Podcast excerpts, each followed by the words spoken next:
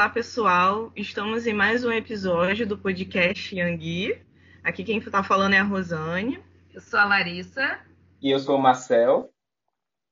E hoje nós convidamos o Tiago Santiago.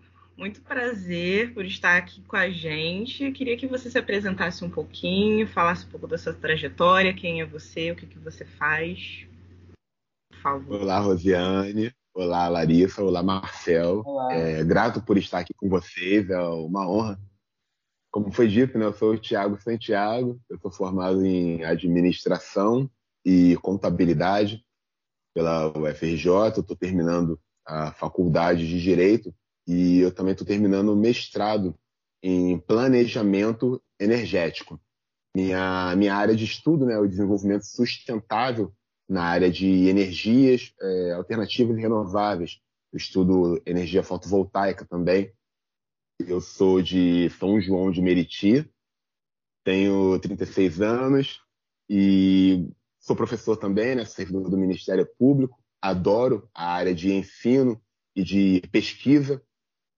Tenho como meta, né? E como e trabalho diariamente nisso em levar o conhecimento de forma acessível a todos, né? Tirando essa essa veste dessas palavras difíceis, dessas expressões rebuscadas, né? de ter algo prático e acessível para que as pessoas possam poder usufruir tanto dos direitos quanto das tecnologias que estão à disposição, né? Não só a acessibilidade técnica, mas a acessibilidade na prática, uma acessibilidade social. Que ótimo. Então, já falando de acessibilidade, já vou começar a minha pergunta, porque a minha família também é de São João de Meriti, então somos vizinhos de família, e eles estão pesquisando para botar painel solar em casa. E eu queria saber como é para uma família assim, tipo a minha, uma família grande, como é que é isso? Como é que seriam esses trâmites? Olha, a primeira coisa é você ter uma noção, né? Essa família ter uma noção aí de quanto tem o, o custo, né? O gasto, não, de, não do valor, mas o gasto energético. E para isso é só dar uma olhada na, na conta de luz, fazer um acompanhamento lá e já vem falando quantos quilowatts, né? Eles gastam por mês. A partir daí, a gente é, entra em contato né, com um profissional, segundo passo, para ver quantas placas fotovoltaicas são necessárias para abastecer, né, suprir a demanda da sua família. Só um adendo.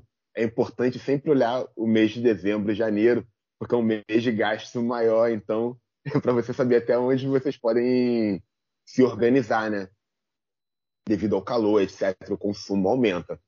Em seguida, é, tem um, um, contato, né, com, no caso com a Light, se for que, em regra, né, para fazer a conexão. A energia fotovoltaica ela se torna mais barata não só por ela ser fotovoltaica, por você estar desenvolvendo ela em casa, entendeu? Ela se torna mais barata porque você não usa toda a rede de transmissão da, disponível da Light. Então isso também tem um custo, você deixa de pagar algumas tarifas é, relacionadas a isso. Então tem essa dupla, dizer, essa dupla vantagem em a geração ser mais barata e o custo de transmissão, não ter esses cabos né, da rua, por exemplo, tudo, você não vai pagar manutenção do lado de fora.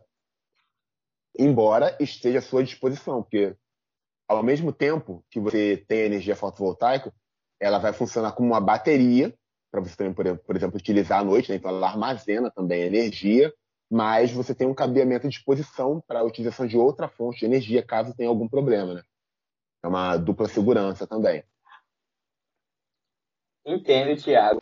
Agora, ainda em relação a essa produção é, em casa, né, por assim dizer, da energia elétrica com a utilização dos painéis fotovoltaicos, é, em minhas pesquisas eu estava vendo que, ao que parece, nós não podemos lucrar com essa, com essa geração de energia, porque o máximo que a gente poderia, eu digo, o pequeno produtor seria é, zerar a conta de energia, porque a gente ainda precisaria estar pagando algumas taxas do uso da, das redes elétricas e da estrutura e da disponibilidade daquela rede. Então, eu gostaria de saber como é que está andando esse processo mais burocrático da produção e venda da energia elétrica em casa. Isso daí tá para mudar, exatamente. Porque, realmente, o que ocorre é, por exemplo, o exemplo da família da, da Larissa, por exemplo.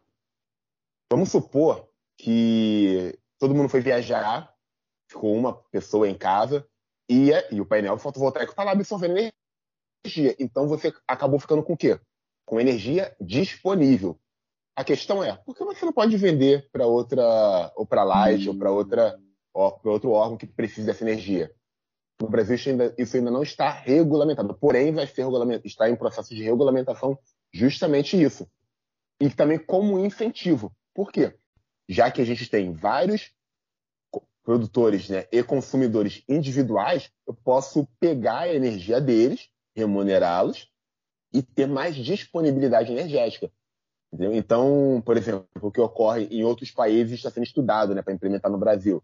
É, nos horários de pico, eles dão, por exemplo, descontos para quem consumir menos luz, para eles poderem utilizar a sua luz ou até remuneram mesmo. A cada kilowatt economizado, você recebe um, uma, uma quantidade em, em, euro, no caso, né? no caso do Brasil seria em real, dentro do, dos, dos, horários de pico, para eles terem disponível para outras regiões a, a, sua energia. Né? Então, sim, em breve estarão disponíveis essas possibilidades de comercializar a própria energia também. Mas você acha que tem políticas públicas é, ou interesse do governo para que isso seja implementado aqui no Brasil? Então, nesse sentido, a gente, o interesse do governo, digamos, tem uma pressão privada, nesse sentido dos produtores, dos distribuidores de energia elétrica, pressionando o governo para modificar a regulamentação. Entendeu? O governo em si ganha muito pouco com isso, essa é a verdade, né? E não é. Claro, é muito vantajoso a nível de política pública, é muito vantajoso, mas a pressão veio da iniciativa privada. Nada a ver com o meio ambiente, né? A pressão vem porque tem gente uhum. querendo Como a pressão, quando, falando de meio ambiente agora, né? Nós estamos sendo estamos sendo pressionados pelos países e não pela população internamente falando, pelos órgãos internos, pelo, não é uma iniciativa do próprio governo. A gente vê a Europa e os Estados Unidos muito atentos ao que ocorre no, no Brasil. Inclusive, há três semanas atrás, né, foi posto um, um projeto de lei em votação pública no Parlamento Europeu querendo boicotar o, os produtos brasileiros que são oriundos de regiões de queimadas, que foram desenvolvidos à custa de grandes emissões de CO2, né, que estão contribuindo para o aumento do efeito estufa ou que estão ligados a, a, a fontes energéticas não renováveis. Então a gente tem uma pressão externa muito grande que obriga o Brasil a acelerar o processo de transição energética, de incentivo, de implementação de fornecer subsídios ao desenvolvimento de fontes renováveis de energia e de fontes sustentáveis. Né?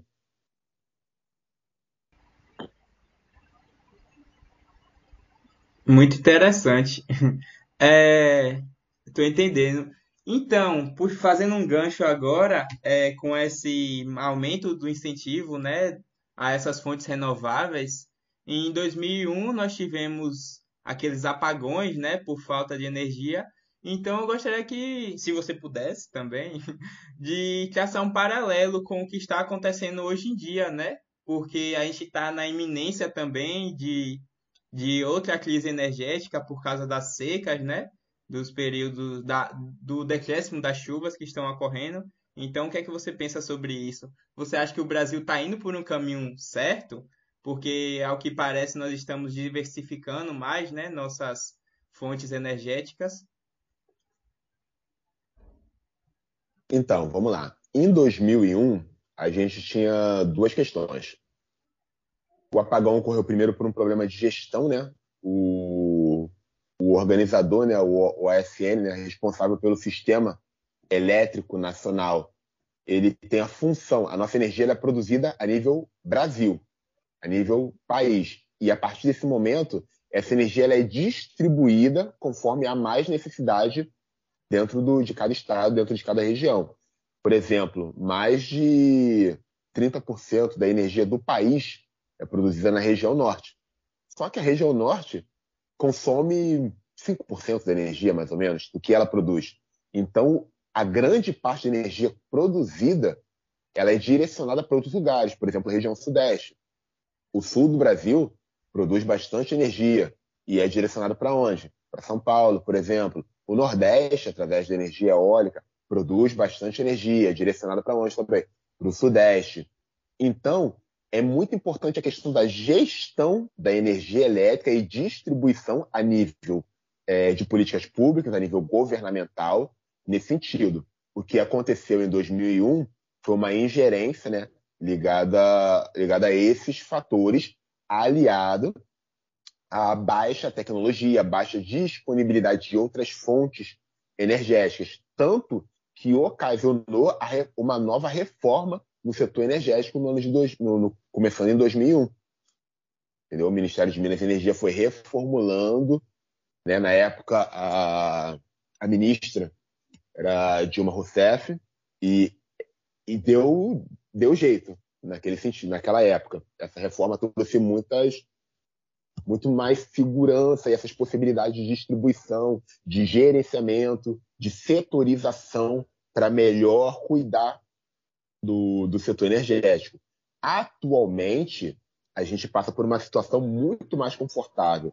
Fala-se muito em apagão, mas a nossa a probabilidade de apagão é muito baixa. Por quê? Porque a tecnologia melhorou muito aqui no Brasil. A diversidade, a diversificação de fontes energéticas melhorou muito. O Brasil também conta agora né, com termoelétricas, embora sejam fontes de energia não renováveis, mas tem essa disponibilidade. Né? Então, hoje, a questão ela também está ligada à questão da gerência, do gerenciamento, de novo, mas a gente tem uma disponibilidade tecnológica muito maior. Então, a probabilidade de acontecer é muito menor. Entendi. E então, falando mais das fontes renováveis, né? É, você pode falar quais são utilizadas no Brasil? Eu sei da a eólica, solar, né? A a das hidrelétricas. E se você é, considera que tem uma melhor, meio que melhor que a outra, ou tem que mesclar todas mesmo, tem que. Então, as principais é, utilizadas no Brasil é a fotovoltaica, né, a solar, a eólica, a biomassa e a, a hidrelétrica. Né? São as quatro principais. Cada uma tem suas peculiaridades, e cada uma tem os seus impactos. É importante sempre analisar, né? quando a gente fala de sustentabilidade e de renovação, as, as pessoas às vezes focam muito na geração de como energia é gerada, se isso traz impacto ou não. Por exemplo, a energia do petróleo é realizada através da queima. Então a queima gera CO2. Mas as pessoas esquecem de olhar, por exemplo, no, em todo o ciclo. Vou dar o um exemplo da hidrelétrica antes de falar sobre a, se é melhor diversificar ou não, por exemplo todo mundo fala, ah, energia hidrelétrica, vou lá, mas você vai represar um rio, você vai mexer na estrutura física de uma região, você vai desviar o curso natural de um, de um recurso hídrico. Então, isso tem um impacto muito grande. Um impacto na, na população que tem em volta, um impacto é, social, um impacto hídrico, um impacto na terra, porque a área ela tem que ser mexida, tem que ser alterada. Então isso gera um desgaste muito, geram custos muito grandes, embora quase nunca é comentado. Então a hidrelétrica, você construir uma usina tem um impacto muito grande na, na estrutura.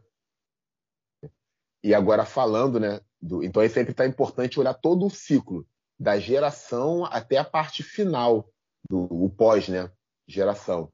E o Brasil ele é, ele é muito agraciado nesse sentido, né? A gente tem essa diversidade energética. Então é importante mesclar por quê? Justamente até falando do contextualizando com apagão. Por exemplo, a energia solar, a gente tem acesso a ela enquanto tem sol. Então de noite não tem é, carregamento de baterias. Em contrapartida, na região nordeste, venta muito à noite. Então a, a maior, o maior, a maior carga, né, elétrica da eólica vem na parte da noite. Então, elas são complementares. A diversidade se torna, se torna importante devido à complementação das fontes de energia. Enquanto uma for complementando a outra, a gente não vai ter falta. A gente vai ter acesso, uma boa disponibilidade e tendo uma boa gestão, teremos boa distribuição. Inclusive, vale lembrar que, pelos entendimentos né, doutrinários, a energia hoje ela é considerada é, um bem essencial para a qualidade de vida. Então, é, é um direito essencial hoje dentro da, da Constituição brasileira, né? O acesso à energia elétrica, para você ter uma qualidade de vida digna. Não há dignidade sem energia elétrica. Sim, e quando você estava falando, eu estava até com o microfone desligado falando aqui para a Rose, você falou que tem uma geração muito grande lá da região norte, mas quando eu trabalhei lá, tem várias cidadezinhas que vivem de gerador, assim. Que é... Exato, eu fiz. Desculpa só cortar, né? Eu tenho um artigo que eu publiquei referente ao apagão que teve no Amapá em 2020. O uhum. Amapá produz 15% da energia nacional. Como se tem um apagão no Amapá? E, pasmem, tiveram que comprar geradores, instalarem termoelétricas para é, poder regularizar a situação do Amapá, para você ver como as questões de gestão afetam a qualidade. O Amapá tem energia para se abastecer umas cinco vezes e sobrar ainda. É, e para a gente ver a, a diferença de realidade, no interior do Amazonas tinha cidade que eu chegava que estava sete, nove dias sem luz. Aqui no Sudeste a gente se fica, sei lá, três horas já. A, reclame aqui da Light já tá assim, gigantesco, sabe? E é, é, outra realidade. Eu não sabia que vinha tanta energia de lá, por isso que eu fiquei surpresa. Eu, eu levei um susto aqui, eu, nossa. Aí você é, foi falando os, as outras fontes de energia e eu falei com a Rose. O Sudeste não produz nada e consome tudo, né? O Sudeste está Exatamente. A gente tem algumas fontes, a gente tem várias hidrelétricas aqui, tem represa do Funil, ali em Resende, tem. Ai, é, pro, pro sul fluminense, esqueci o nome das, do, das cidades agora. Volta Redonda, é, ali do lado do Seropédica, depois sobe a serra, tem uma represa ali também. Esqueci o nome da represa, eu fiz um trabalho nessa represa. Mas, enfim, a gente tem muitas hidrelétricas aqui no interior. Tem hidrelétrica de São Paulo, também no interior de São Paulo, no norte paulista. No próprio, o próprio Guandu de, de São Paulo tem hidrelétricas no caminho dele. Né? Essa água que, seja, que chega suja ao centro de São Paulo é, é questão de poluição no caminho, mas a, a fonte do Guandu é limpa, é, muito, é totalmente acessível, potável. Mas ainda comparado ao que o Rio de Janeiro e São Paulo consomem, não dá vazão. Então, a gente sim, a gente utiliza de energia do sul e do nordeste, do norte, do lugar todo. Parece, é como se o país funcionasse para abastecer o sudeste. É, em prática, é isso. É, de, é, e aí a gente vê essa desigualdade. A gente chega numa região do, do, do Amazonas que é riquíssimo em produção e geração de energia e falta luz. Como a gente quer falar de desigualdade se a gente pratica desigualdade? É verdade. E, inclusive, um, a, a, utilização de energias renováveis, elas permitem uma maior variação né, de onde instalar essas, essas, essa, esses sítios geradores de energia, porque em um primeiro momento, se você não precisa ir atrás de um rio caudaloso para fazer uma hidrelétrica, você pode colocar um painel solar ou uma turbina eólica em diversos lugares do Brasil, não é isso? Exatamente. A facilidade de instalação se torna um, um diferencial para a gente suprir essas, esses, essas lacunas, esses vácuos né, de, de energia, de, de necessidade de acesso à energia elétrica. E é por isso que a fotovoltaica ela ganha espaço no Brasil. O Brasil tem, recebe sol no, no país todo, durante boa parte do, do ano. Isso não ocorre em qualquer região do mundo. A Dinamarca não tem isso. O norte da Europa não tem isso. Eles não podem se valer tanto, por exemplo, da energia solar. E o Brasil tem essa facilidade. Então a gente tem é, um nicho tecnológico e um nicho assistencial, assistência social, nesse sentido, de levar a energia a diversas regiões, de equilibrar, né, de tornar mais igualitário o, a disponibilidade energética na prática. Né? Como você vê o acesso a esse conhecimento, assim, para a população brasileira? Porque eu não vejo, eu não enxergo como acessível para grande parte da população, tipo isso que a gente está conversando. Como você vê e como, como você acha que a gente pode diminuir essa desigualdade de conhecimento meio? Levar esse conhecimento para boa parte da população? Olha, Larissa, o acesso ao conhecimento ele é extremamente escasso. Ele é mais, esse conhecimento acerca né, da, de energia elétrica, de fontes de energias renováveis, ele é só mais um subgrupo da disparidade de conhecimento populacional que a gente vive. Ele é um subgrupo do reflexo da sociedade brasileira, né? Então, falta conhecimento técnico, a gente tem pouca mão de obra, a gente tem pouco é, incentivo prático a, a estudo, a pesquisa, a implantação, e ao mesmo tempo a gente tem uma pouca divulgação e difusão do conhecimento, tanto técnico quanto do conhecimento burocrático. Conhecimento, por exemplo, para você contratar, como você vai instalar uma energia fotovoltaica em casa, a quem você vai recorrer, é, quais contratos você vai assinar, o que você tem que saber, o que você tem que entender, entendeu? O vocabulário que eles usam, porque esse vocabulário, o que significa aquilo. Então a gente tem questão linguística, questão jurídica, questão burocrática, questão administrativa, além da questão técnico-tecnológica. Como a gente pode melhorar isso? Pesquisando, estudando, divulgando, tornando acessível. É, e aí entra a questão da pesquisa, da divulgação científica, das universidades, do trabalho de vocês, do, do, do nosso trabalho, né? como formadores, educadores. Educar no sentido não só de passar o conhecimento, nem educação formal de sala de aula, educação para a vida, é educação de acessibilidade. O conhecimento tem que se tornar acessível. Eu entendo, é verdade. É, e como é que como é que as, as zonas mais periféricas, da, periféricas das cidades se relacionam com essas energias sustentáveis? Existe algum projeto? Você tem algum conhecimento em relação a isso? Olha, os projetos são escassos, mas existem. As iniciativas públicas, a nível, agora vou falar a nível municipal, pouquíssimas olham para isso.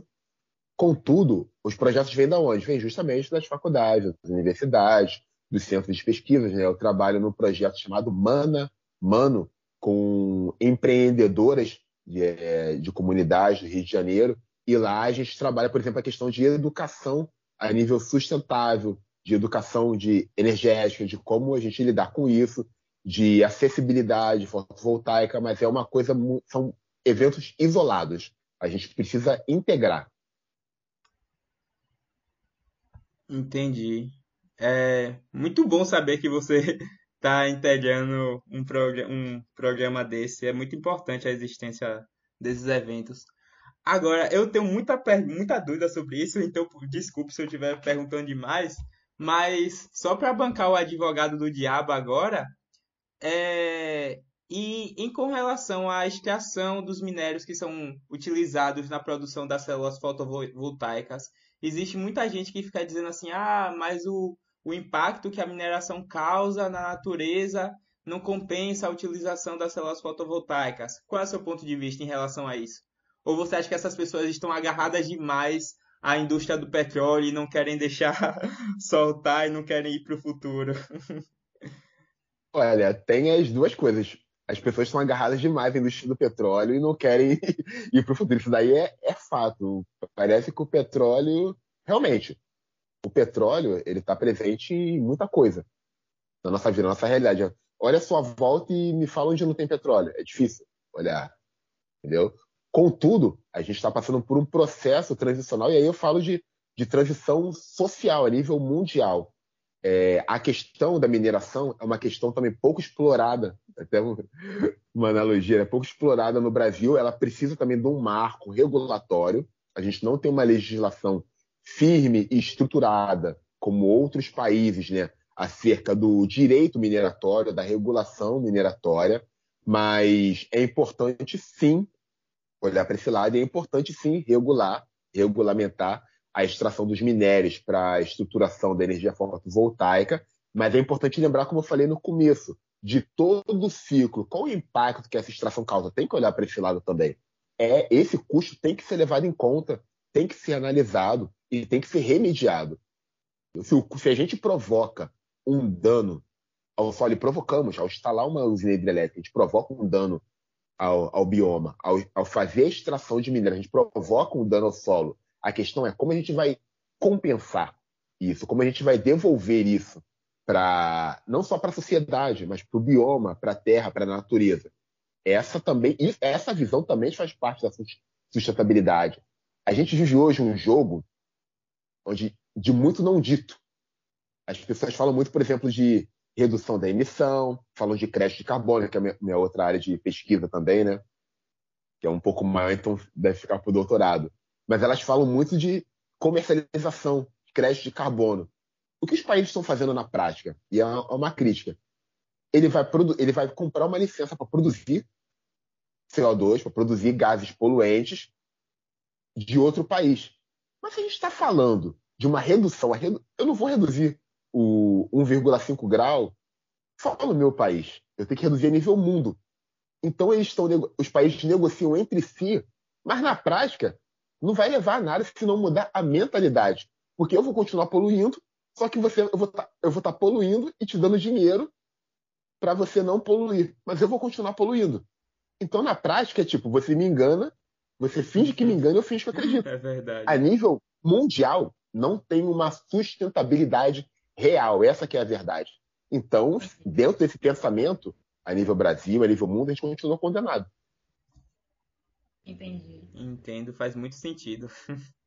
Nossa, Gente, muito bom. Tiago, muito obrigada. Vocês têm mais perguntas, Rose, Marcel? Não, não, tô satisfeito. Considerações finais. então, eu gostaria de agradecer ao Tiago por ter aceitado o nosso convite. Uma participação maravilhosa. Muito obrigado, eu aprendi muito. Não, eu também. Eu agradeço. Tiago, eu agradeço ao convite. É. Você é um professor, assim, tipo, a gente. A, a, foi uma aula que a gente teve aqui. E você. E dá certo. É aquele seu objetivo que você falou lá no início, né? De explicar sem palavras rebuscadas, caramba, real. dá certo. Você faz isso muito bem. Isso é muito importante, é. viu? Até pra, pra gente, né? Pra gente que é, é nós negros, assim, pra para a população que não tem acesso, é muito importante falar esses assuntos de forma simples né? Porque é assim que vai todo mundo entender e é assim que a gente vai conseguir fazer esse movimento, né? De trazer uma sustentabilidade também. Muito obrigada, viu? Eu sou muito feliz, muito grato. É, inicialmente, eu gostaria de agradecer né, ao meu, meu orixá, o Batalá, o Xalá, né, por, por estar aqui em terra, vivo e podendo trabalhar em prol da minha vida e, da, e poder cuidar, impactar positivamente a vida das pessoas, Agradecer ao meu sacerdote também, o Willer de Almeida, Obalo Balaxé, por estar aqui hoje. Por esse caminho também foi o orixá que me mostrou de, de como melhor guiar minha carreira profissional e estar aqui com vocês. A Exu também, né? Yangui, a pedra fundamental. E muito grato por estar em contato com vocês. Rosiane, Larissa, Marcel, vocês são excelentes expoentes tanto da, da nossa raça, mas expoentes a nível Brasil socialmente falando. A gente tem condições de impactar, implementar dentro do nosso alcance. E cada, e cada um fazendo está dentro do alcance já é muito. Porque, no geral, a gente não quer fazer nem o nosso. Então, a gente fazendo o nosso é muita coisa. Parece pouco, mas é muito. E eu sou muito grato por conhecer vocês e por estar tendo contato com esse trabalho também. Isso só me motiva mais a seguir. Gratidão. Axé. Axé. Fico muito feliz. Família Yangui, vamos encerrar mais um podcast. Espero que gostem. Tiago, obrigada. Nos encontramos mais. Gostei muito e eu quero te chamar para o boletim, porque eu acho que vai ser legal estar registrado em escrito, né? Por é. escrito, disponível. Que ótimo. Tenho... Ai, tô... Gratidão. então vamos encerrar. Beijo a todos. Beijo. Beijo tchau, a todos. Pessoal. Tchau, tchau. Um abraço.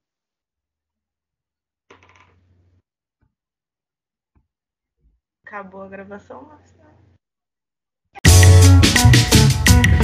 Tchau.